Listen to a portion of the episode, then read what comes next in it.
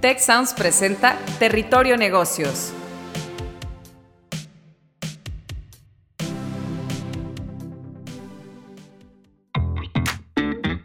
Ahora entramos a Territorio Negocios. Un espacio de diálogo y reflexión sobre las nuevas tendencias y transformaciones de los negocios en México, América Latina y el mundo. Yo soy Alicia Galindo. Yo soy Jaime Martínez y te damos la bienvenida al podcast de EGADE Business School y la Escuela de Negocios del Tecnológico de Monterrey. Bienvenidos de vuelta a Territorio Negocios. En esta ocasión con el importante tema de inclusión financiera, medir para mejorar. Según la Conducef, aunque el 97% de la población mexicana tiene acceso a algún servicio financiero, solamente un 56% de la población utiliza estos productos. La creciente digitalización en la oferta de los servicios financieros parecería no estar reduciendo esta brecha de acceso, pues un 40% de la población aún prefiere visitar una sucursal física a pesar del costo y complicaciones que ello conlleva. Y casi un 44% de la población recurre a sistemas de ahorro informales. Diversos expertos coinciden en que medir los comportamientos de usuarios y de proveedores de servicios financieros sería un paso necesario para trazar mejores soluciones que realmente permitan una mayor formalización y garanticen la seguridad financiera para empresas y personas con los beneficios que eso le traería al país. Para discutir este tema tenemos como invitados de lujo a Guillermina Rodríguez, subdirectora de estudios económicos en Citibanamex, a Juan Luis Ordaz, director de educación financiera en Citibanamex, a Sebastián García, investigador del Fair Center for Financial Access, Inclusion and Research de la Escuela de Negocios del Tecnológico de Monterrey. Y yo soy su anfitrión, Jaime Martínez, decano regional para la Escuela de Negocios en la Ciudad de México del Tecnológico de Monterrey. Pues comencemos con la primera pregunta. Los datos generados por instrumentos como la Encuesta Nacional de Inclusión Financiera parecen delatar que aunque los mexicanos sí tienen opciones de servicios financieros suficientes y a la mano, no recurren a ellos por completo. La pregunta es, ¿qué factores vale la pena considerar para entender este fenómeno en donde la accesibilidad no está garantizando el uso? ¿Y qué papel en este fenómeno juegan variables como género, como lo refleja precisamente la encuesta nacional de inclusión financiera. Quisiera comenzar contigo, Guillermina, eh, y tu óptica sobre este comportamiento y la brecha entre accesibilidad y uso real de los servicios financieros. Muchas gracias, Jaime. Primero, un agradecimiento por la invitación y por supuesto que sí, comenzamos a platicar sobre el tema. Desde mi punto de vista, hay cuatro elementos que limitan la inclusión financiera cuando vemos que eh, la oferta es más grande que la demanda. Eh, el primer lugar yo pondría lo que es la informalidad de la economía. Recordemos que más del 50% de la población está en el sector informal y esto es una limitante para el acceso a los servicios financieros formales. En segundo lugar, pondría los bajos salarios que existen en nuestro país y los niveles de pobreza que sobre todo se acentuaron con la pandemia recientemente. Y en tercer lugar, eh, la falta de acceso físico, porque es cierto que tenemos eh, en la gran mayoría de los municipios al menos una sucursal o un medio para hacer transacciones financieras, pero todavía en localidades eh, más alejadas se encuentra esta, esta escasez de, los servicios físicos de, de financieros. y por último, pondría la escasa educación financiera.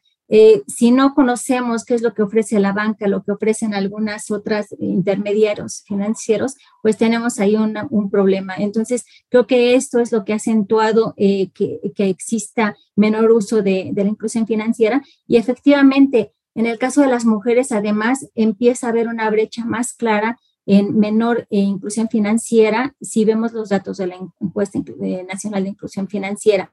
Desafortunadamente, la pandemia hizo que muchas mujeres se eh, dedicaran a otras labores no económicas en el mercado laboral, como el cuidado de los enfermos, de los hijos que dejaron de ir a la escuela, etcétera. Y esto afectó eh, de manera importante la inclusión de las mujeres en el, sistema financiero. Entonces, es una situación, eh, grosso modo, la que podemos describir con, con estos factores que limitan esta inclusión financiera.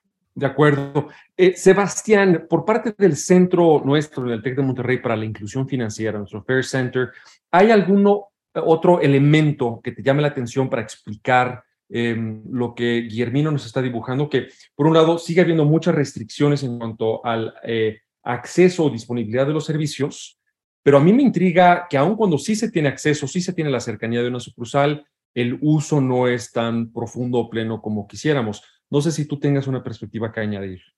Sí, claro, muchas gracias, Jaime. Sí, fíjate que hay un elemento muy relevante que son las barreras de oferta y demanda que hay justamente en el sector bancario y financiero. Justamente aquí a mí algo que me gustaría agregar es que los usuarios deben percibir completamente el beneficio que tienen al acceder al sistema financiero.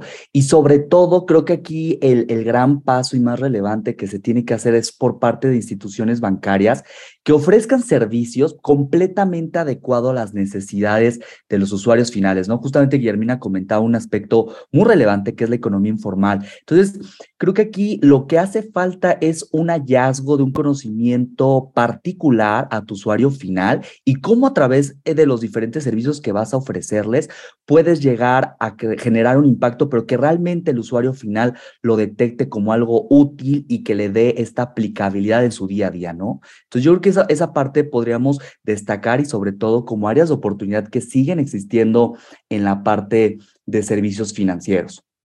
Y hablando de, informalidad, tengo una, una siguiente pregunta para, para, ustedes y ahí me gustaría comenzar con la visión de, Juan Luis Ordaz, director de, Educación Financiera en Citibanamex. Y es que entre públicos que tradicionalmente no recurren a las opciones formales de acceso a los servicios, como son servicios de ahorro, de compra de seguros, créditos, etcétera, ¿qué es lo que tiene que hacer la banca comercial para sí ser una opción real, para sí aumentar ese, esa utilización de los servicios y también qué tienen que hacer los eh, usuarios también para de su lado exigir y obtener servicios más apropiados, mejor diseñados, justamente como estás tú apuntando, Sebastián. Em, no sé tú cómo percibes este tema, Juan. Muchas gracias, Jaime. También agradezco mucho la invitación a esta interesante charla. Pues mira, también los propios datos de la encuesta nacional de inclusión financiera hablan sobre, por ejemplo, el ahorro, cuáles son los medios que se utilizan en muchos casos o en, algunas de las poblaciones del país.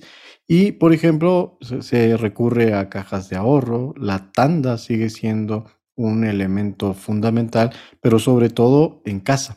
Y eh, guardar el dinero, esto que tradicionalmente se dice bajo el colchón, donde probablemente no me ofrece ningún beneficio, sigue siendo todavía uno de los elementos que más se, tienden a utilizar. Cuando le preguntamos a las personas por qué siguen recurriendo, por qué no se formalizan, Muchos de ellos hablan de ingresos insuficientes.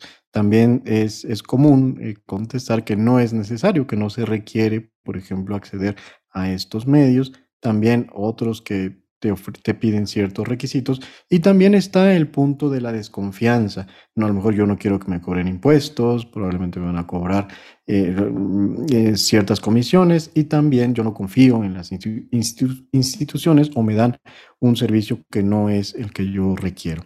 Entonces, me parece que, que esto lo que nos está mostrando, ya como también bien lo apuntaba Guillermina, es tanto del lado de la oferta como del lado de la demanda. Por un lado, esta escasa educación financiera, donde probablemente yo creo que requiero ciertos requisitos, donde yo creo que requiero cierta información, entonces me parece que ahí tenemos un reto muy importante en seguir trabajando desde la parte de educación financiera y seguirlo haciendo desde incluso la promoción, que las mismas personas sepan los beneficios que tienen. Por ejemplo, recientemente se lanzó también eh, CODI, que nos da muchísimas ventajas. Ya tenemos, eh, bueno, más de 14 millones de cuentas validadas. La cuestión es que únicamente eh, un millón son las que han realizado al menos un solo pago. Este, entonces, si se tiene la, información, a lo mejor ya di un pasito, pero todavía no me atrevo a seguirlo, a seguirlo utilizando. Y tiene que ver también con este desconocimiento y por otro lado, tiene que ver también con este servicio del que se hablaba, de que me puedan ofrecer lo que yo realmente requiero, que me puedan ofrecer los, los beneficios que realmente yo necesito y que se adapten a mis, mis requerimientos. Entonces creo que nos hace falta trabajar desde los dos ámbitos, tanto del lado de la oferta como del lado de la demanda, Jaime. Y, en tu eh, invitación a diseñar servicios pues, más atractivos y más apegados a las necesidades, pues eso es un llamado a la economía del comportamiento, eh, tanto por el lado de las empresas que ofrecen los servicios financieros como hasta por el lado de las políticas públicas y que realmente tengamos esa ergonomía, ¿no? Y también reconozco que hay un fenómeno de masa crítica donde conforme conocemos a familiares, vecinos, compañeros eh, de trabajo, aunque sea en la informalidad, que ya están incurriendo en, estos servicios exitosamente y vemos que les va bien, bueno, pues se rompe la barrera de la desconfianza y se va eh, alcanzando ese, ese efecto eh, bola, bola de nieve. Y quisiera ahora ir a una pregunta que tiene que ver con el rol de las universidades, de las escuelas de negocios como la nuestra, y es atendiendo el papel que tiene la academia y también las instituciones eh, públicas, también privadas, en la reducción pues de esta brecha entre la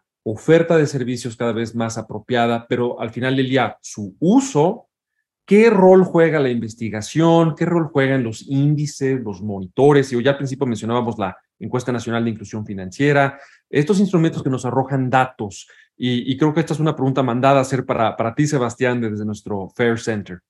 Sí, claro, este, Jaime, es muy importante este, destacar que en, en función que haya mayor número de datos, justamente hace más extensiva cualquier tipo de investigación y esto robustece justamente hallazgos que en el Fair Center estamos haciendo que contribuimos activamente en el desarrollo del ecosistema financiero inclusivo en México y Latinoamérica. Justamente una de nuestras propuestas es promover el juego limpio financiero en beneficio de las personas en situación de mayor vulnerabilidad en nuestra sociedad. Entonces, tenemos diferentes proyectos que justamente desde el lado y ámbito académico nos hace destacar áreas de oportunidad y justamente ser el vínculo con diferentes aliados, como en este caso, este, nuestros colegas este, City Banamex, y justamente en conjunto poder robustecer y poder justamente incrementar la inclusión financiera en nuestro país a través de los diferentes estudios que realizamos en el First Center. Entonces, justamente esto es completamente eh, interesante y sobre todo también un, un hecho muy relevante fue que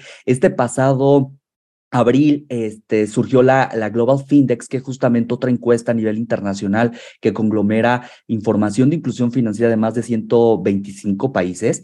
Justamente un hallazgo muy relevante aquí fue que no incluyó información de México debido a cuestiones este, por movilidad en cuanto a los encuestadores y que no realizaron esta encuesta, ¿no? Entonces, justamente al robustecer y tener un mayor número de datos, que no solamente la parte académica, sino justamente otras instituciones de gran relevancia en el sector financiero y bancario en nuestro país, justamente nos hace robustecer el panorama y el ecosistema financiero.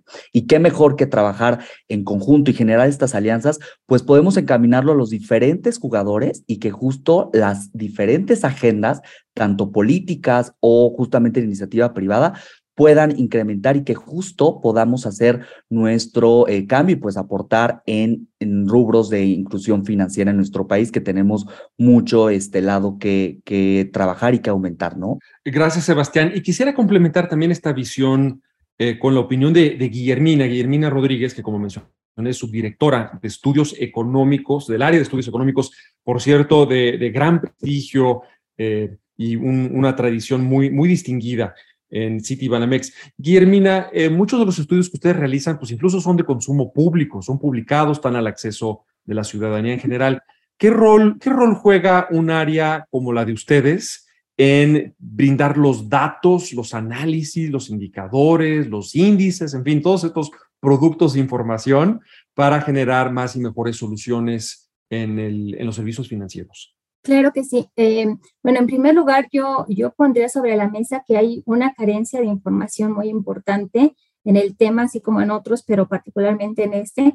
Eh, retomando la información del Global Findex de Banco Mundial, vemos que hay más de 22% de la población en el mundo que no tiene, que no tiene una cuenta bancaria.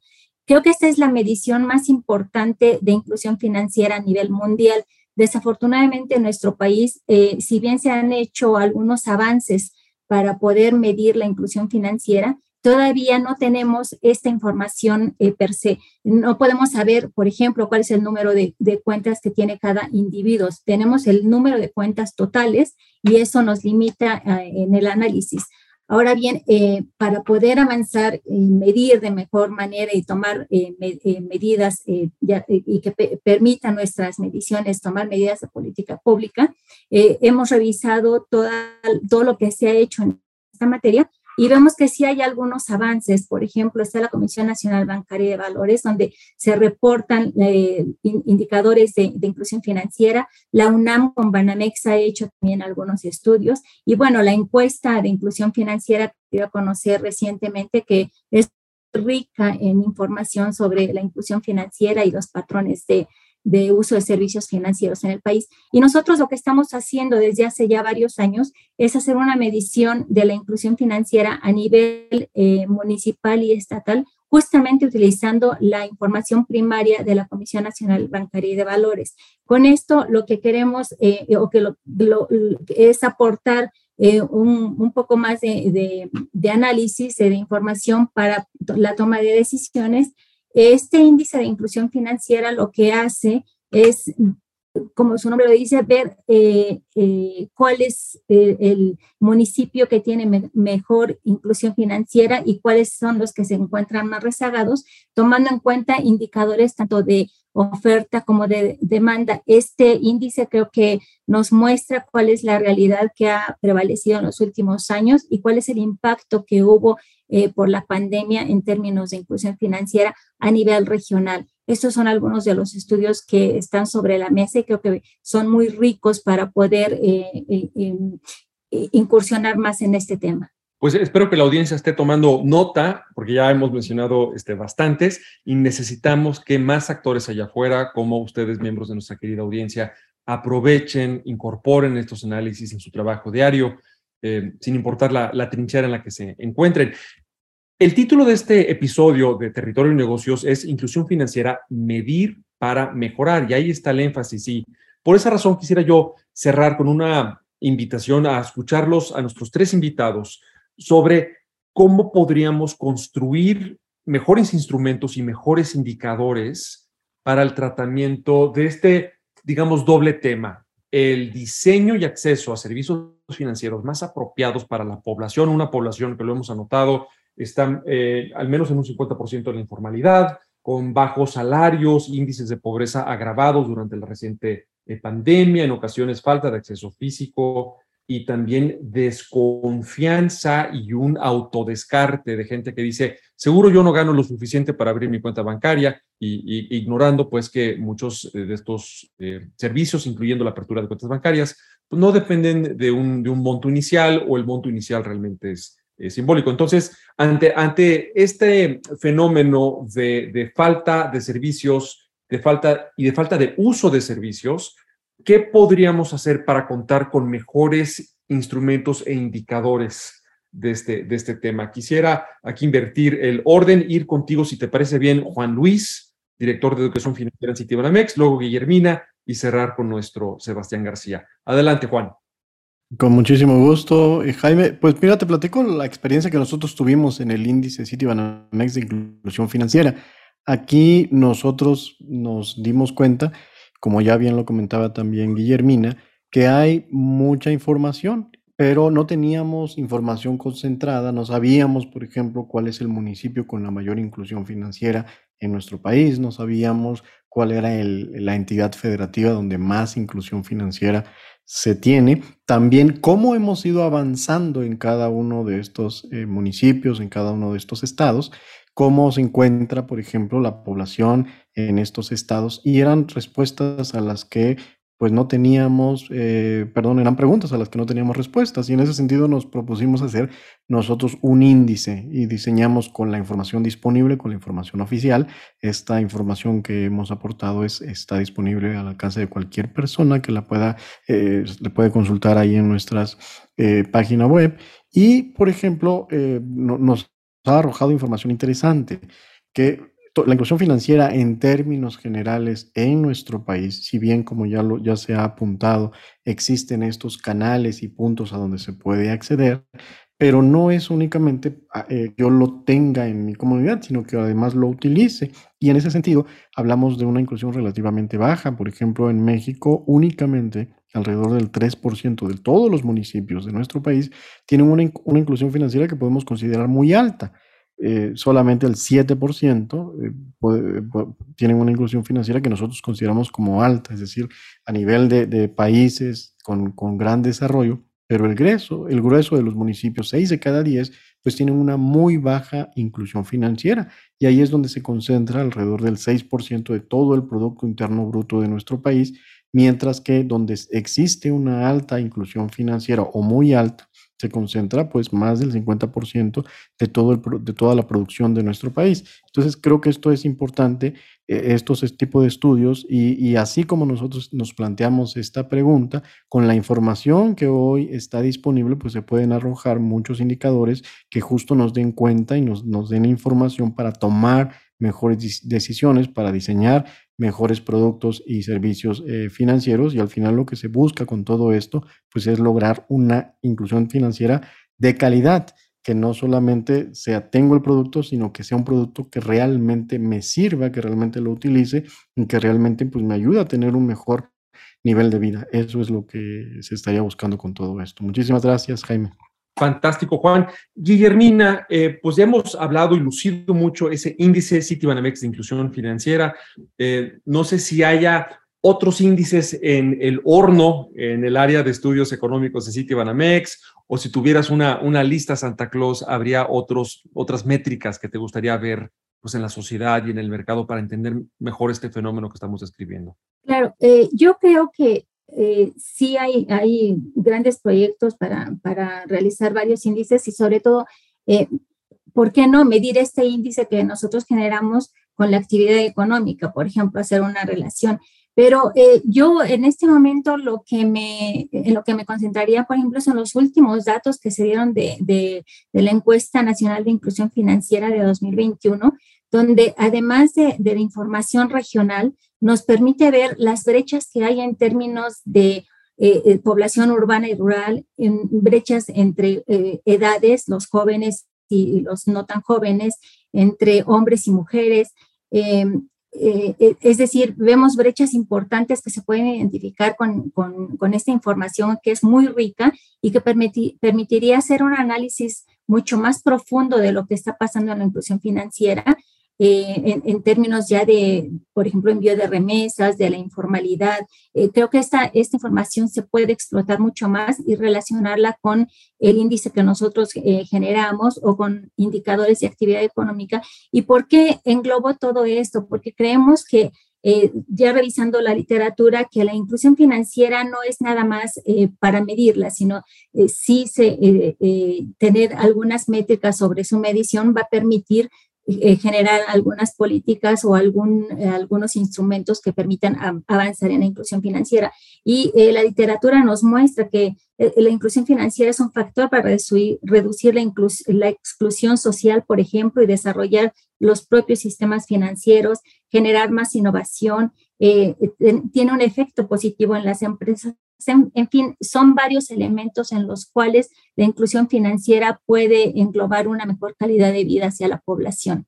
A, esos efectos de la, positivos de la inclusión financiera agregaría, Guillermina, la resiliencia social que en estos tiempos eh, afectados por muchas variables, entre ellas las del cambio climático, eh, se vuelve un aspecto, ese, el de la resiliencia, cada vez más importante en el diseño de las sociedades que necesitamos. Y para cerrar, Sebastián, de nuestro Fair Center, para la inclusión financiera, ¿qué, medidas serán ideales tener? Ya Guillermina nos decía, oigan, pues quizás no es a corto plazo más indicadores, sino aprovechar mucho más las bases, ¿no? Que ya estamos generando, en las que sin duda ha habido mucho trabajo en su elaboración, en su producción, en su levantamiento. Pero no sé si de tu parte la visión sea la misma o haya otro ángulo de los indicadores que quisieras enfatizar.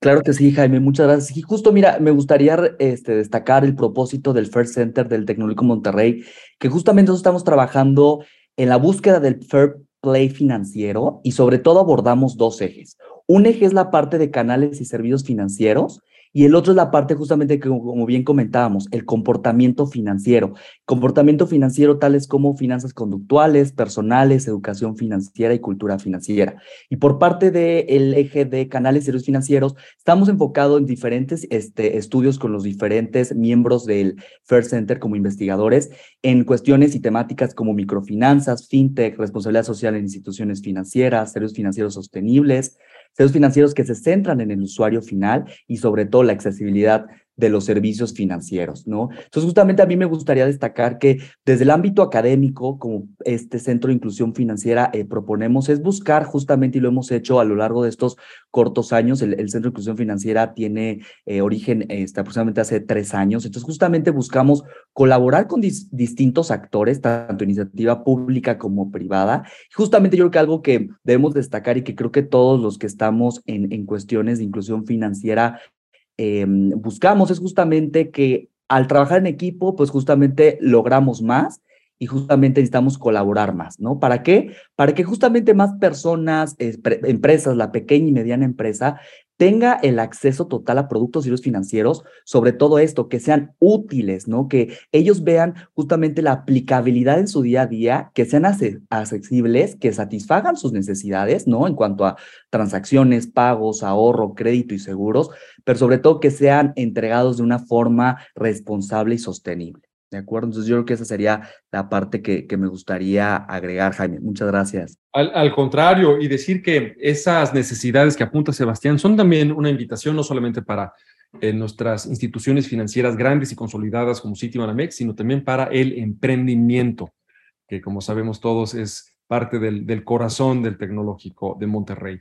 Pues eso fue inclusión financiera, medir para mejorar. Tuvimos como invitados a Guillermina Rodríguez, subdirectora de estudios económicos en Citibanamex, Juan Luis Ordaz, director de educación financiera en Citibanamex, Sebastián García, investigador del Fair Center for Financial Access, Inclusion and Research de la Escuela de Negocios del Tecnológico de Monterrey, y su servidor Jaime Martínez, decano regional para la Ciudad de México de la Escuela de Negocios del Tecnológico de Monterrey. No dejen de comentar, opinar, sugerirnos temas utilizando el hashtag Territorio Negocios en la red social de su preferencia y nos volvemos a escuchar en esta temporada muy pronto. Si quieres conocer más sobre los sucesos de la actualidad política, te invitamos a escuchar Con su permiso. Estamos ante la batalla de política económica más importante de este sexenio. El podcast en el que nuestros expertos hablan sobre los temas más actuales de la agenda pública en México y en el mundo. Escúchalo en Spotify, Apple Podcast y Google Podcast. Productor ejecutivo de Tech Sounds, Lisbeth Siller Tanguma. Productores de Territorio Negocios, Carla Díaz, José Ángel de la Paz, Santiago Velázquez y Agustín Madrigal. Analíticos y alianzas, Lilia del Carmen Martínez. Difusión y diseño, Erika Treviño, Victoria Segura y Lisette Rodarte. Postproducción, Max Pérez y Marcelo Segura. Los invitamos a escuchar el siguiente episodio de Territorio Negocios y el resto de los programas de Tech Sounds en Spotify, Apple Podcast, Google Podcast y en tech.mx diagonal tech-medio sounds.